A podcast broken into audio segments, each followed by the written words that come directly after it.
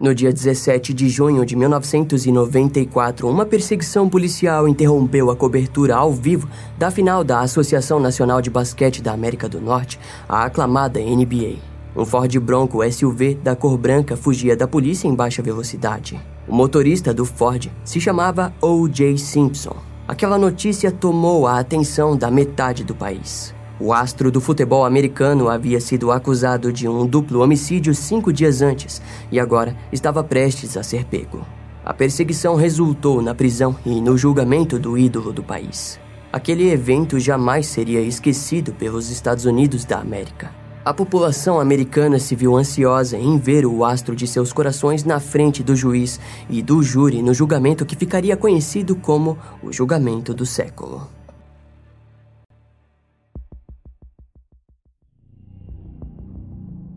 O negociante, amigo e ex-agente de O.J. Simpson, Mike Gilbert, posteriormente afirmou que O.J. estava em sua casa na semana do assassinato. Mike alegou que o jogador havia bebido cerveja, tomado alguns comprimidos para dormir e fumado maconha no dia do ocorrido. Ele seguiu dizendo que O.J. olhou para ele e desabafou ao falar: se ela não tivesse aberto aquela porta com uma faca na mão, ela ainda estaria viva. Essa suposta confissão foi escrita em seu livro chamado de Como Ajudei O.J. a se safar, a chocante história interna de violência, lealdade, arrependimento e remorso. O advogado Yale Galanter disse que essas alegações foram falsas e ofendeu Mike, o chamando de um viciado em drogas que faria qualquer coisa por dinheiro. Contudo, o fato é inegável. No dia 13 de junho de 1994, exatamente à meia-noite, os corpos sem vida de Nicole Brown Simpson e Ron Goldman foram encontrados no condomínio Browns Bundy Drive, em Los Angeles.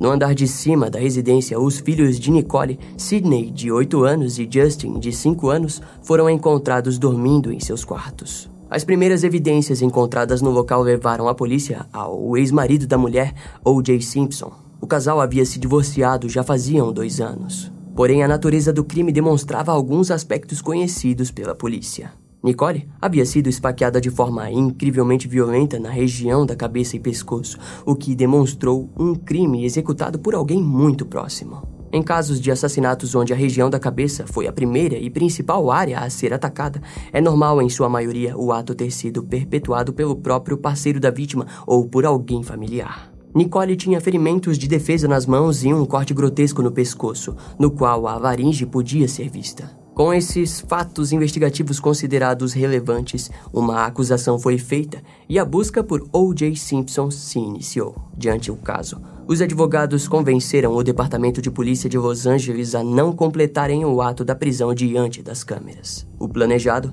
era que O.J. se entregasse pacificamente às 11 da manhã do dia 17 de junho de 1994. Contudo, as coisas não aconteceram como nenhuma das partes esperavam. Mais de mil repórteres esperavam pelo ídolo na porta da delegacia de polícia e ele não apareceu. A ideia de um possível veredito de pena de morte foi considerada como estressor para a fuga do jogador. Um boletim geral foi emitido pela polícia de Los Angeles. Ao fim da tarde, Robert Kardashian, um amigo de longa data de O.J. e também um dos seus advogados, leu uma carta do jogador para a imprensa ao vivo. As primeiras linhas da carta eram em agradecimento aos mais de 24 melhores amigos do jogador. Depois desse trecho, as próximas palavras causaram histeria na imprensa nacional. Entre aspas. Primeiro, todos entendam que não tenho nada a ver com o assassinato de Nicole. Não sinta pena de mim. Tive uma ótima vida. Claramente, aquelas palavras pareciam ser referentes a um possível suicídio. Frente àquilo, outro advogado de O.J., Robert Shapiro, apelou para que seu amigo, cliente e ídolo se entregasse.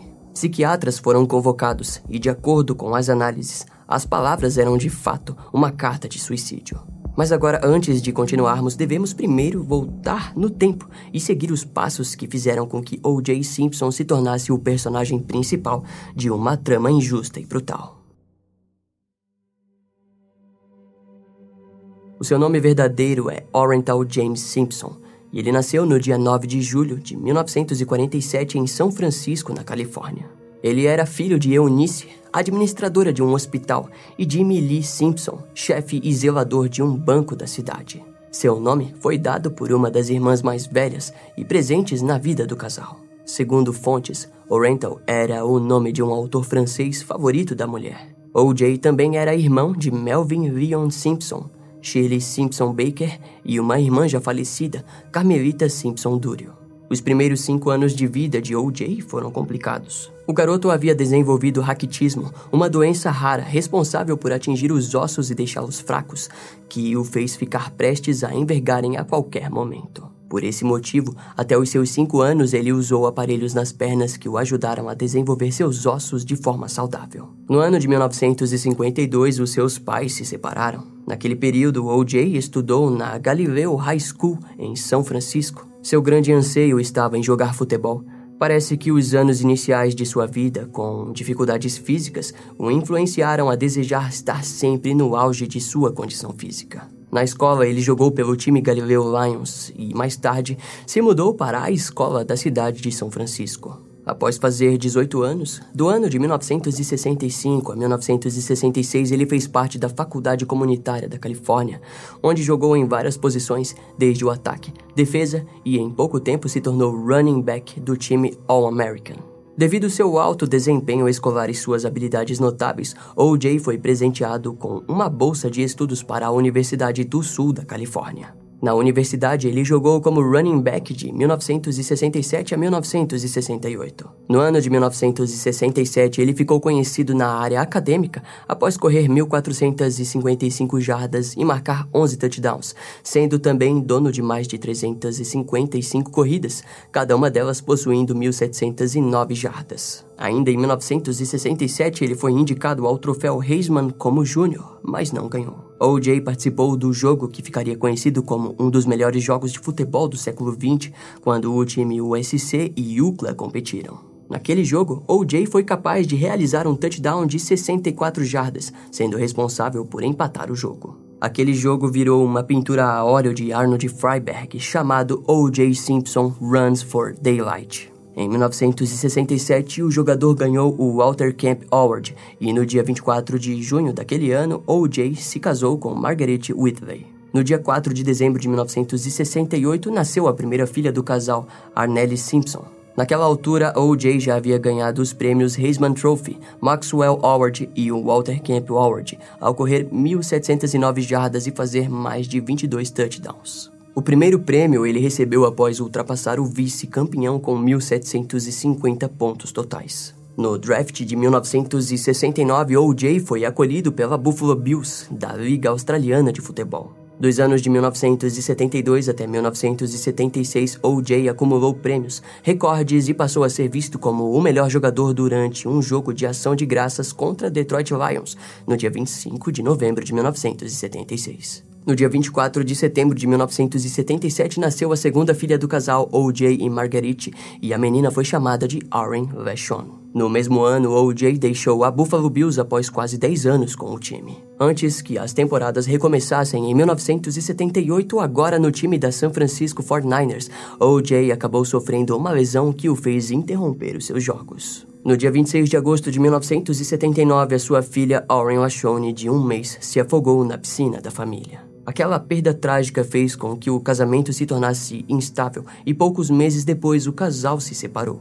No ano de 1985, O.J. entrou para o Hall da Fama do futebol profissional, um salão onde figuras importantes e habilidosas do esporte são elogiadas e exaltadas. A partir disso, ele começou a ser ainda mais adorado dentro do seu time e pelo mundo, sendo apelidado de Juice, como uma brincadeira com o nome O.J. Seus ex-colegas o chamavam de Orange Juice, como um sinônimo para eletricidade ou energia elétrica. Com isso, a linha de defesa do seu time de futebol era chamada de a Companhia Elétrica. No dia 2 de fevereiro de 1985, ele se casou com Nicole Brown. Juntos, o casal teve Sidney Brooks Simpson no dia 17 de outubro de 1985 e Justin Ryan Simpson no dia 6 de agosto de 1988. Um ano depois, O.J. foi acusado por violência doméstica e uma ordem de restrição foi apurada por Nicole. No ano de 1992, o casal acabou se divorciando. Após esse evento, a história trilha até os acontecimentos contados inicialmente. No dia 14 de junho de 1994, Nicole Brown e Ron Goldman foram encontrados mortos e assim uma perseguição se iniciou pelo suposto responsável pelo crime. Dias depois, O.J. foi caçado, preso e estava prestes a ser julgado. Contudo, antes de avançarmos, existe algo interessante que iremos explorar. No ano de 2006, o livro If I Did It foi anunciado pela HarperCollins. O livro havia sido escrito por um escritor fantasma contratado por O.J. Nele, ele narra as descrições hipotéticas do assassinato de sua ex-esposa e de Ronald Goldman. As descrições foram classificadas como hipotéticas pelo próprio O.J., ou seja, ele queria dizer que se ele tivesse matado Nicole Brown, as coisas teriam acontecido daquela forma. O livro foi mais tarde cancelado por conta de que o criminoso poderia lucrar com ele. Nos dias de hoje, a família de Ronald Goldman vê que o livro é o trabalho sádico de um assassino. Dessa forma, antes de apresentar o julgamento, decidimos falar sobre essas descrições hipotéticas de seus crimes pelas próprias palavras do criminoso. No livro, O.J. disse que um amigo chamado Charlie contou a ele que soube que Nicole havia estado em uma festa em março de 1994. Charlie contou que havia muitas drogas e bebidas, além de insinuar que coisas estranhas haviam acontecido, provavelmente insinuando situações sexuais. O.J. ficou furioso ao saber daquelas coisas. Entre aspas, me desculpe, é por isso que eu te disse. Eu te conheço, vocês dois passaram por muita merda e eu sei que não pode ser fácil, disse Charlie. Com isso, os dois se dirigiram até a casa de Nicole, no Ford Bronco de O.J. Para uma surpresa pouco agradável, quem atendeu a porta foi Ronald Goldman, que rapidamente se tornou alvo das ofensas e desconfianças de O.J. Nicole, ao vê-lo, tentou mandar o jogador para fora de sua casa. Entre aspas. Eu te dei tudo o que você poderia pedir e você fudeu tudo, disse O.J. Depois ele argumentou que os dois tiveram uma noitada juntos, no qual ambos discordaram. No entanto, naquele instante, o cão de Nicole chegou, abanando o rabo para Ronald. OJ achou que aquilo era um sinal de que ele já esteve lá outras vezes. Assim, Nicole teria tentado agredi-lo, mas ele se esquivou e ela caiu com a cabeça no chão. Naquele instante, Charlie supostamente tentou interromper os acontecimentos e disse que os dois deveriam dar o fora daquele local. Porém, O.J. relatou que Ronald tentou lutar contra ele. Charlie chegou na frente de O.J. novamente, mas dessa vez ele estava com uma faca na mão. Ao notar a faca, o futuro criminoso contou que tirou sua luva e a pegou. Após esse evento, no livro, O.J. disse que algo terrivelmente errado aconteceu e ele até sabia o que havia acontecido, mas não podia dizer exatamente como. Bom, ele não pôde dizer, mas na autópsia feita na época pôde. Ronald foi esfaqueado dezenas de vezes e com uma brutalidade que demonstrava claramente sinais de raiva excessiva. Depois, as análises mostravam que Nicole foi esfaqueada no chão, na região da cabeça e pescoço, a ponto de quase ter sido decapitada. No entanto, O.J. não comentou diretamente essa parte. Na verdade, ele utilizou uma maneira bem curiosa de relatar o suposto pós-crime. No livro, O.J. pôs a mão em sua camiseta e sentiu que estava molhada. Ao observá-la, percebeu que ela estava pintada de uma cor de sangue. Entre aspas, isso é sangue mesmo? Eu me perguntei. E de quem é o sangue? É meu? Eu estou ferido? Eu estava mais confuso do que nunca. Concluiu O.J. Ele continuou ao relatar que seguiu como se faltasse algo nele como se houvesse uma grande lacuna em sua existência. De forma incoerente, ao decorrer do livro, ele alegou sua inocência, deixando completamente de lado os acontecimentos daquela noite.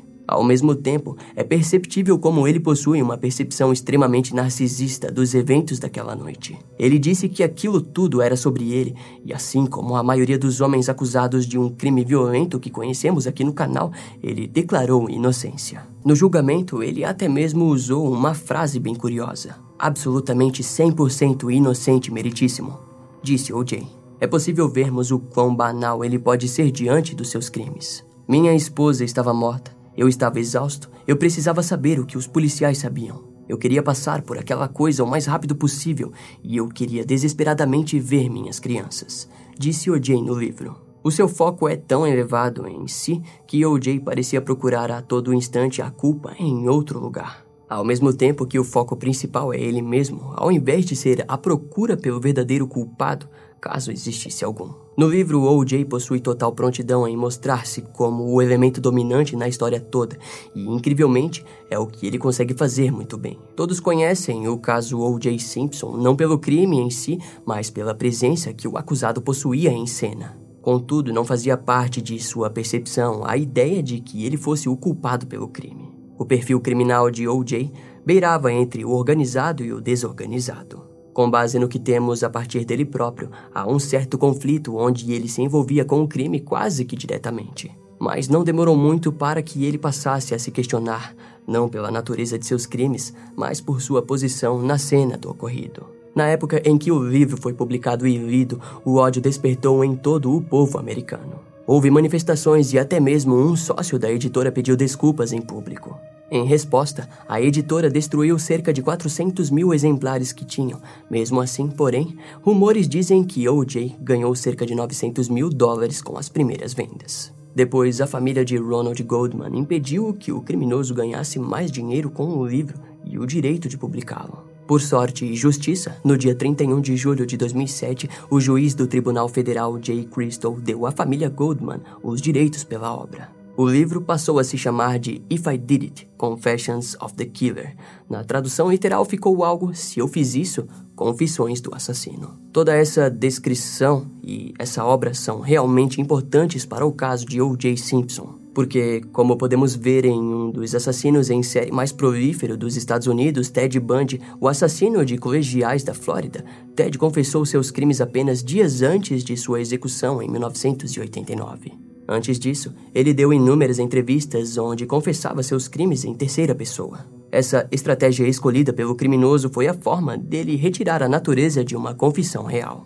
Em contrapartida, ele não percebeu que, ao fazer aquilo, abriria uma brecha para sua mente ser analisada profundamente, onde sua culpa se tornou perceptível. No caso de O.J. Simpson, isso também pode ser percebido. Afinal, quem era o personagem Charlie do livro de O.J.? É visível que Charlie era a própria projeção da culpa personificada num personagem que sequer existiu.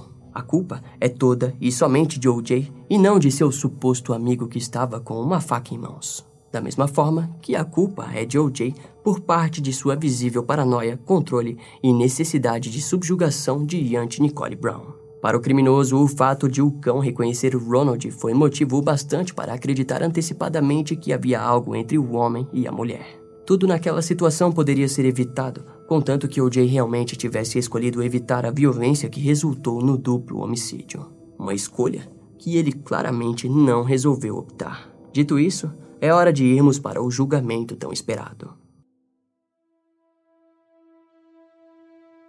Era quase 6 e 20 da manhã quando O.J. foi avistado dirigindo o Ford Bronco SUV, que mais tarde foi dito como pertencente ao seu amigo A.C. Crawlins. A polícia foi acionada e passaram a rastrear o telefone celular do foragido. Ao fim do dia, às 6h45 da noite, um policial avistou o Ford Bronco indo ao longo da Interestadual 405 na Califórnia. O policial decidiu perseguir o carro e, ao se aproximar, viu que O.J. estava no veículo e que também tinha uma arma apontada para a própria cabeça. A perseguição rapidamente chegou no seu clímax quando mais de 20 viaturas entraram na pista. Um helicóptero do Los Angeles News Service, contratado pela emissora KCBS, cobriu a perseguição ao vivo em rede nacional.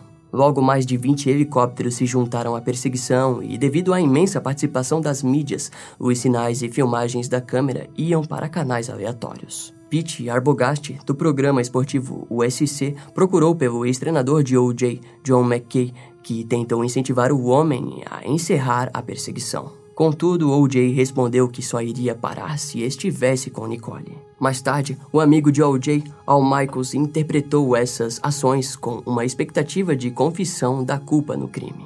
A perseguição rendeu em torno de 95 milhões de espectadores em todo o país. A NBC continuou com a cobertura do jogo das finais da NBA entre New York Knicks e Houston Rockets, porém o jogo foi posto em uma pequena caixa no canto da programação. Naquela altura, o fato de saberem que O.J. possuía uma arma no carro trazia aos milhares de fãs a possibilidade de um suicídio, o que tornava a situação cada vez mais dramática. Muitos espectadores lotaram os viadutos ao longo da direção em que O.J. estava trilhando e muitos desses possuíam cartazes que diziam para que O.J. fugisse. A perseguição só foi terminar às 8 horas da noite, depois que O.J. percorreu cerca de 80 quilômetros até a casa de sua mãe em Brentwood, na Califórnia. O seu filho, Jason, correu para fora de casa e o cumprimentou. Em seguida, O.J. ficou dentro do Ford Bronco por quase 45 minutos até que o porta-voz da polícia informou que ele poderia ficar uma hora dentro de casa para conversar com a sua mãe. Lá dentro, ele bebeu um copo de suco de laranja e depois se rendeu. Dentro do carro do astro foram encontrados 8 mil dólares, uma muda de roupas, passaporte, fotos da família, um cavanhaque e um bigode falso. Ao fim, foi encontrado sua Magnum 357. No dia 20 de junho de 1994, O.J. se declarou inocente de ambos os assassinatos. Três dias depois, o júri do futuro julgamento foi demitido devido à grande influência da mídia. A primeira testemunha que se apresentou foi Jill Tively, que disse ter visto O.J. se afastando da área do local na noite do crime. A segunda testemunha importante foi José Camacho, vendedor de uma loja de faca da marca Ross Cutler. José alegou que O.J. havia comprado uma faca de 15 centímetros uma noite antes do crime. Contudo, no julgamento criminal, ambas as testemunhas não seriam usadas, porque haviam vendido suas histórias para a imprensa num valor entre 12 e 50 mil dólares.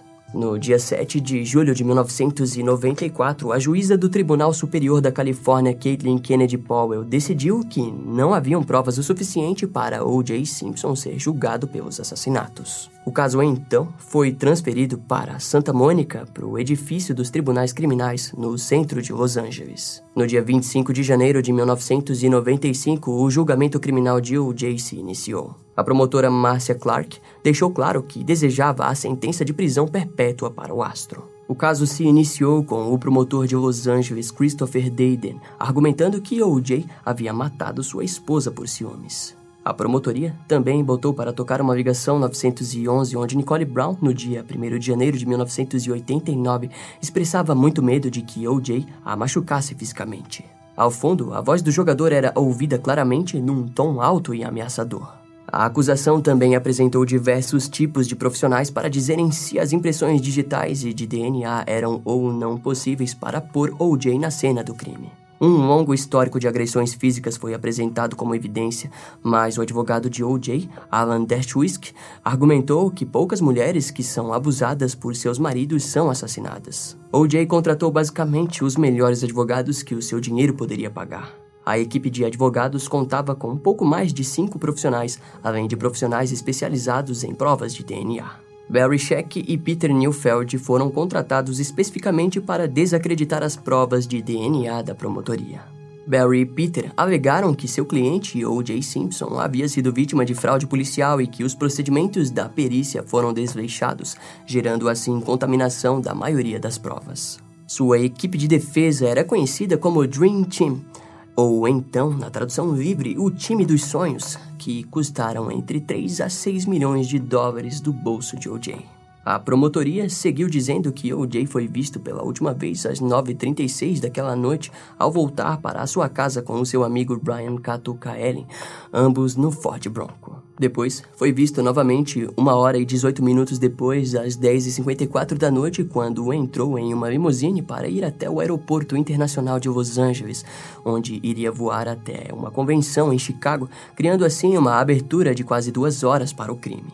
De acordo com o testemunho do motorista da limousine, Alan Park, ele disse que chegou na casa de O.J. por volta das 10h25 da noite e alegou não ter visto o Ford Bronco branco em frente à casa. Contudo, a promotoria provou que o Ford Bronco na manhã seguinte estava em frente à casa, fazendo com que, se Alan realmente tivesse ido até a casa naquele horário, ele teria visto o veículo. De acordo com O.J., seu amigo Brian Catucaellen permaneceu na parte de trás de sua casa por horas enquanto conversava com sua amiga Rachel Ferrara. Já Alan Park relatou que estava no portão da frente e que já eram 10h40 da noite e que ele ainda não havia conseguido entrar pois ninguém atendia o interfone. Também alegou que a única luz acesa na casa era o do quarto de O.J. Assim, era 10h50 da noite quando seu amigo Brian alegou ter ouvido três pancadas contra a parede da casa de hóspedes que ficava atrás da propriedade, mas decidiu não se aventurar no canto escuro e foi até a frente da residência onde viu a limousine de Alan Park.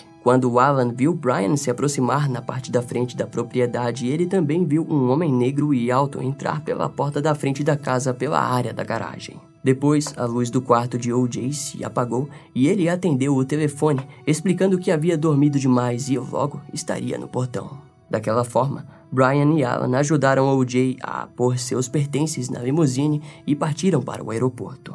Essa havia sido a versão inicial, onde, segundo o advogado Johnny Cochan, provaria que O.J. estava dormindo no momento dos assassinatos.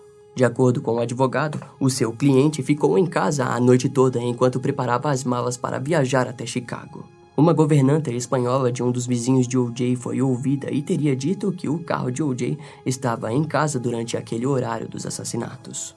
Porém, ao ser pressionada, ela alegou não saber exatamente a hora em que havia visto o carro estacionado, criando assim uma abertura para que em algum momento ele tivesse saído. Para a promotoria, era fato que Brian Ellen havia ficado quase uma hora e meia sem ver o Jay e sequer tinha entrado na mansão para procurá-lo, deixando-o totalmente sozinho. Dessa forma, a defesa passou a alegar que Ronald Goldman havia sido um homem que lutou bravamente contra o seu assassino, enquanto O.J. Simpson, na época, era apenas um ex-jogador de futebol de 46 anos com artrite crônica. A irmã de Nicole Brown, Denise, foi chamada para testemunhar e, segundo ela, na década de 80, havia visto O.J. pegar Nicole e jogá-la contra a parede, depois pegá-la para fora da casa em meio a uma discussão. O seu testemunho foi brutalmente atacado pela defesa, o diminuindo a nada. A acusação frente àquilo voltou para os acontecimentos do dia 12 de junho de 1994, quando o gerente do restaurante Mesaluna, onde Nicole comeu naquela noite de domingo, disse que ela havia esquecido os seus óculos no local. Assim, o garçom Ronald Goldman saiu depois do seu turno por volta das 9h50 da noite para deixar os óculos na casa de Nicole, a quem ele conhecia muito bem. Um dos vizinhos, Steven Schwab, testemunhou que por volta das dez e meia da noite ele estava passeando com o seu cachorro perto da casa de Nicole, quando notou o cão de sua vizinha agitado e arrastando sua coleira com suas patas ensanguentadas. Steven então levou o cachorro até a casa de seu outro vizinho, Sucro Bostep, que por volta das 11 horas da noite levou o cachorro de volta para Nicole, mas ao chegar no local, encontrou os dois corpos assassinados. Após o choque, ele correu até a rua e fez sinal para um carro de patrulha que geralmente passava pela região. O primeiro policial na cena do crime foi Robert Hisk, que testemunhou ter encontrado Nicole Brown vestida de preto, descalça e deitada de bruços, claramente morta. Depois, viu o corpo de Ronald Goldman ao lado de uma árvore a uma curta distância da entrada. Robert também relatou ter visto um envelope branco, a qual mais tarde foi comprovado que continha o óculos de Nicole que haviam sido esquecidos no restaurante. O policial finalizou seu testemunho dizendo que no local também encontrou uma luva de couro preta e um gorro de esqui de tricô azul perto do corpo de Nicole. No dia 12 de fevereiro de 1995, juízes, jurados, promotores e advogados de defesa fizeram uma inspeção de duas horas na cena do crime e, em seguida, passaram pela residência de O.J. Simpson, que ficou esperando em um carro da polícia sem identificação. O detetive Ron Phillips testemunhou que na semana do crime, quando ligou para O.J. em Chicago para contar sobre o assassinato de Nicole, O.J. pareceu chocado e chateado, mas estranhamente não pediu detalhes sobre sua morte. A maioria das evidências de DNA foi questionada o tempo todo durante o julgamento, além de que as empresas que ficaram responsáveis por fazer os testes de DNA cometeram diversos erros no quesito qualidade dos fluidos coletados. Assim, a promotoria sabia da culpa de O.J., porém estava cada vez mais tendo dificuldades em provar a presença do suspeito na cena do crime. No dia 16 de maio de 1994, Gary Sims, do Departamento de Justiça da Califórnia, ficou responsável por alguns dos testes de DNA que provaram que a luva encontrada na casa de O.J. correspondia com amostras de sangue de Ronald Godman. O julgamento se arrastou por um ano, até o ano de 1995, quando novas provas foram apresentadas. Em março de 1995, o investigador Mark Furman testemunhou que quando foi até a casa de O.J. para interrogá-lo sobre os assassinatos, não obteve resposta após tocar o interfone da casa. Como um bom policial, ele escalou as paredes da residência e alegou ter encontrado sangue na entrada da casa. Mark também disse que encontrou uma luva de couro nas instalações de trás da residência. A luva tinha sangue de ambas as vítimas do crime, bem como também a de O.J. Simpson, porém, um dos advogados de defesa trouxe material que provava que Mark era racista. O material se tratava de uma fita feita em 1986 pela roteirista Laura McKinney. Ela havia entrevistado Mark para um roteiro sobre policiais americanos, onde o policial falava a palavra niga pelo menos 41 vezes. Outro incidente trazido pela defesa foi do ano de 1994, quando Mark parou um jovem negro chamado Jeffries Bowers e fez nele um mata-leão sem motivos aparentes. O ocorrido aconteceu bem em frente a um cinema, em uma área predominantemente branca e com várias testemunhas, fazendo com que a sua prova perdesse a importância. No dia 15 de junho de 1995, o advogado Johnny Cochan incitou o promotor assistente Christopher Darden a pedir que O.J. colocasse as luvas que foram encontradas, uma na cena do crime e outra por Mark na residência do astro. A promotoria, porém, decidiu que não deveria pedir para que o acusado botasse a luva, porque, naquela altura, a luva já havia sido manchada por sangue das vítimas e de O.J além de que havia sido congelada e descongelada inúmeras vezes. Frente a isso, a promotoria argumentou que as luvas se apresentavam em condições diferentes e que poderiam não servir no acusado. Mas ao invés disso, o promotor assistente Christopher Darden continuou com a ideia e pediu para que O.J. experimentasse as luvas, criando assim um dos momentos mais icônicos do julgamento.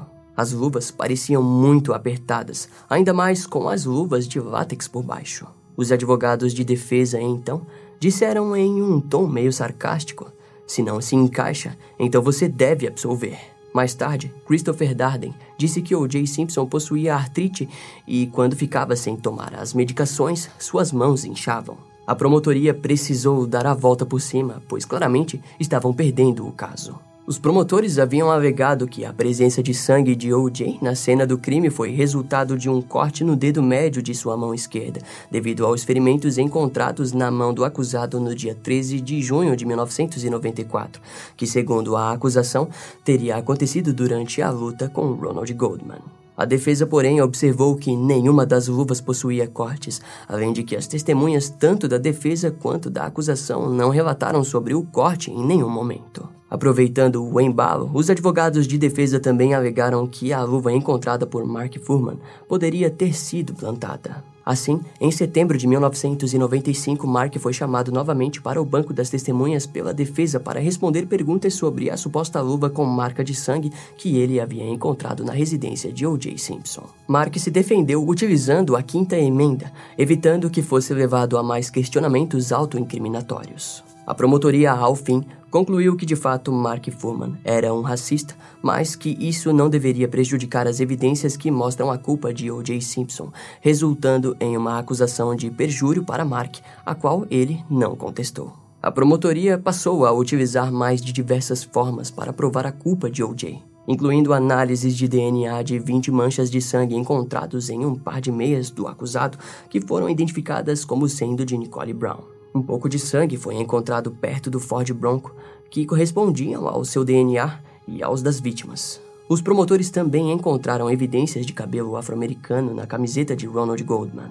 O gorro de tricô visto pelo primeiro policial que esteve na cena, Robert Risk, também continha cabelo afro-americano. Algumas fibras de algodão azul escuras foram encontradas em Ronald Goldman e a promotoria apresentou uma testemunha que disse que o Jay usava um moletom da mesma cor na noite do ocorrido. Várias fotos de registros policiais foram levados ao julgamento que provavam que O.J. espancava com frequência Nicole Brown. As pegadas encontradas na cena do crime foram analisadas pelo FBI, que concluíam que haviam sido feitas por um par de sapatos Bruno Magli, extremamente raros. Em todos os Estados Unidos, apenas 299 pares haviam sido vendidos naquela época, e a defesa alegou que não havia provas de que O.J. havia comprado aquele tipo de sapato. Contudo, o fotógrafo freelance A.J. Flemmer alegou que havia encontrado fotografias que ele havia tirado de O.J., onde ele estava usando um desses pares de sapato. Os advogados de defesa afirmaram que a fotografia era adulterada,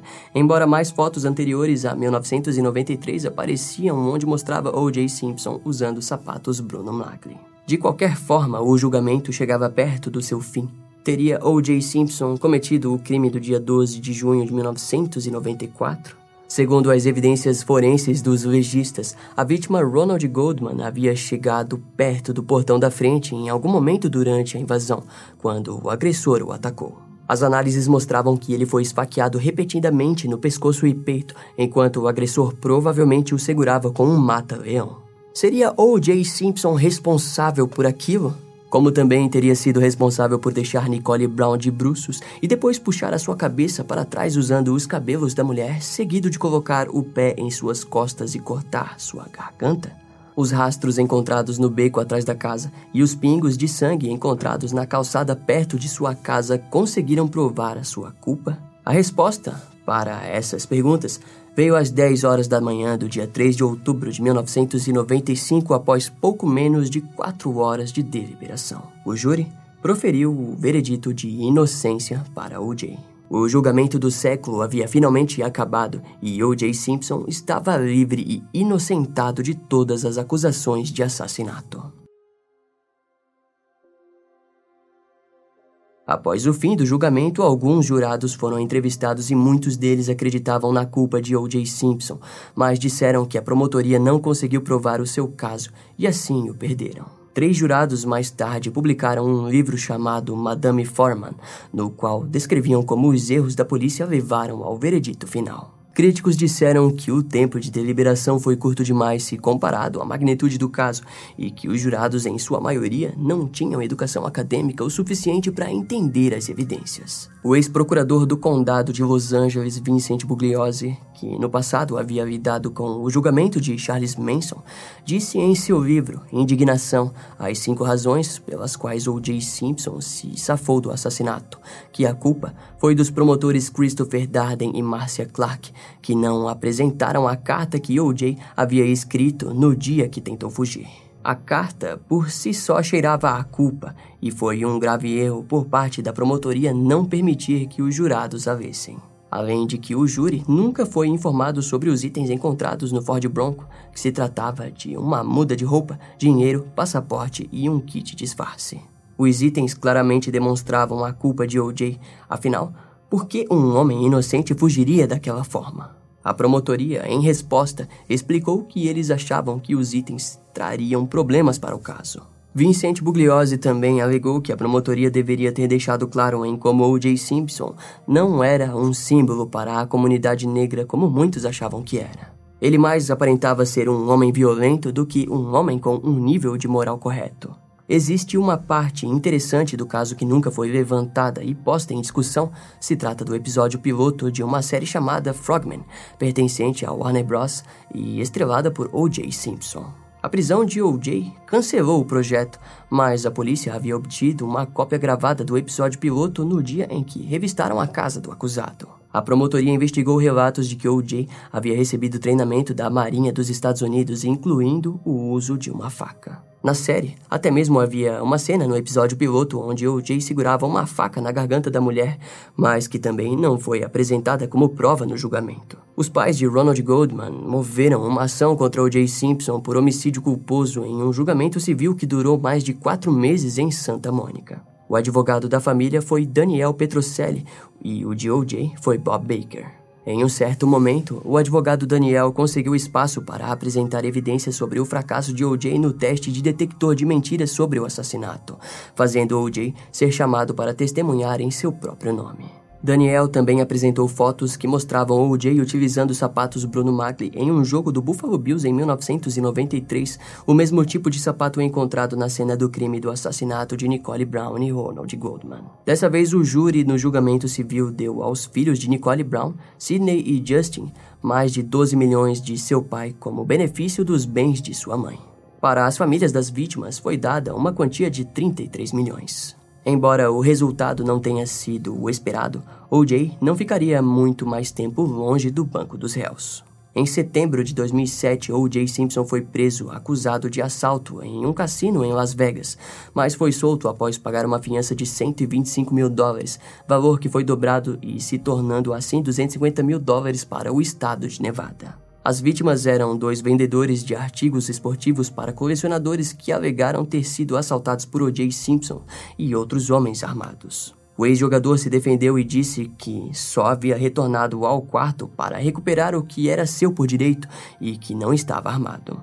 No dia, ele levou consigo dois troféus e várias lembranças assinadas por ele mesmo. Esse caso nos remete um pouco a 1994, quando ele parecia lidar com Nicole Brown como se fosse apenas mais um objeto dele por direito. Contudo, no dia 3 de outubro de 2008, o júri o declarou culpado das acusações, recebendo assim uma condenação de 33 anos, sendo 15 anos por sequestro, 6 anos por porte de arma e 12 anos por roubar, além de formação de quadrilha, entre outras acusações.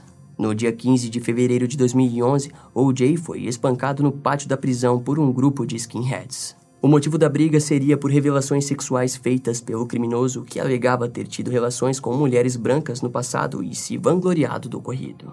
O.J. Simpson ficou três semanas internado e, na época, demonstrou lentidão em se recuperar mentalmente do ataque, além de demonstrar medo de deixar a cela. No dia 20 de julho de 2017, O.J. Simpson ganhou liberdade condicional após nove anos preso perante uma comissão de quatro julgadores, com apenas um deles indo contra a sua soltura. Dessa forma, foi oficialmente solto da prisão no dia 1 de outubro de 2017, onde passou a cumprir pena em regime aberto, com supervisão do sistema prisional do estado de Nevada. Em outubro de 2020, a empresária Kim Kardashian comentou sobre os acontecimentos do julgamento num programa de TV com David Letterman. A mulher relatou que os seus pais estavam em lados completamente opostos, com Robert Kardashian até mesmo oferecendo sua casa para que o Jay ficasse até que a poeira baixasse. Para quem não está lembrado, Robert Kardashian foi quem leu a carta de OJ na frente dos jornalistas. Na época, a posição do pai de Kim era nítida para a sua mãe Kris Jenner, que era amiga de Nicole Brown.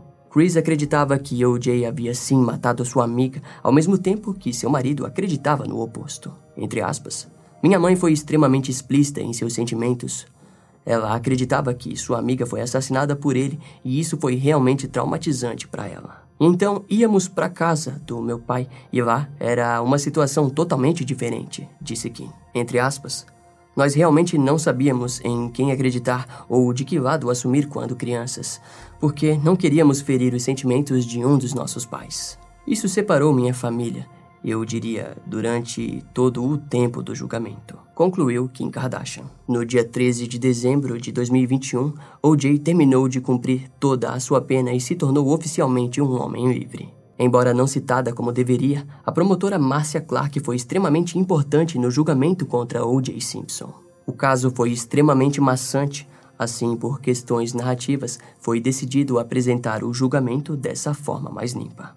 Márcia falou mais de 37 mil palavras ao decorrer do julgamento. Atrás dela ficou apenas Johnny Caution, o principal advogado de defesa de O.J. Simpson, com 33 mil palavras. A palavra sangue foi citada mais de 15 mil vezes durante o julgamento.